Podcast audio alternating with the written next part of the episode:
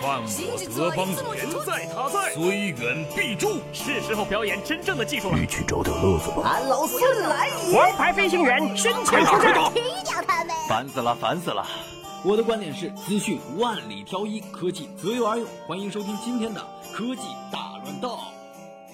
好戏开场了。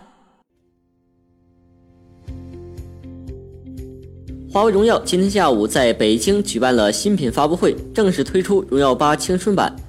配置方面，荣耀八青春版采用了5.2寸 1080P 屏幕，搭载麒麟655处理器，最高 4GB 加 64GB 内存组合，配备了1200万后置加800万前置摄像头，内置3000毫安电池，后置指纹识别。格力手机二代开始登陆京东商城了，售价依然是三千五百九十九元，和官方商城保持一致。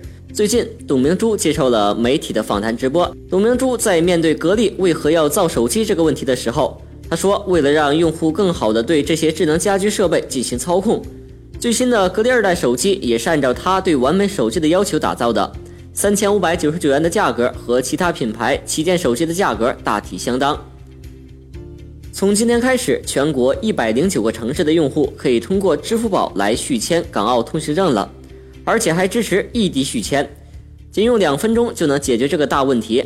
这项服务是支付宝联合中国邮政速递物流开通的，所以快递方式应该是 EMS。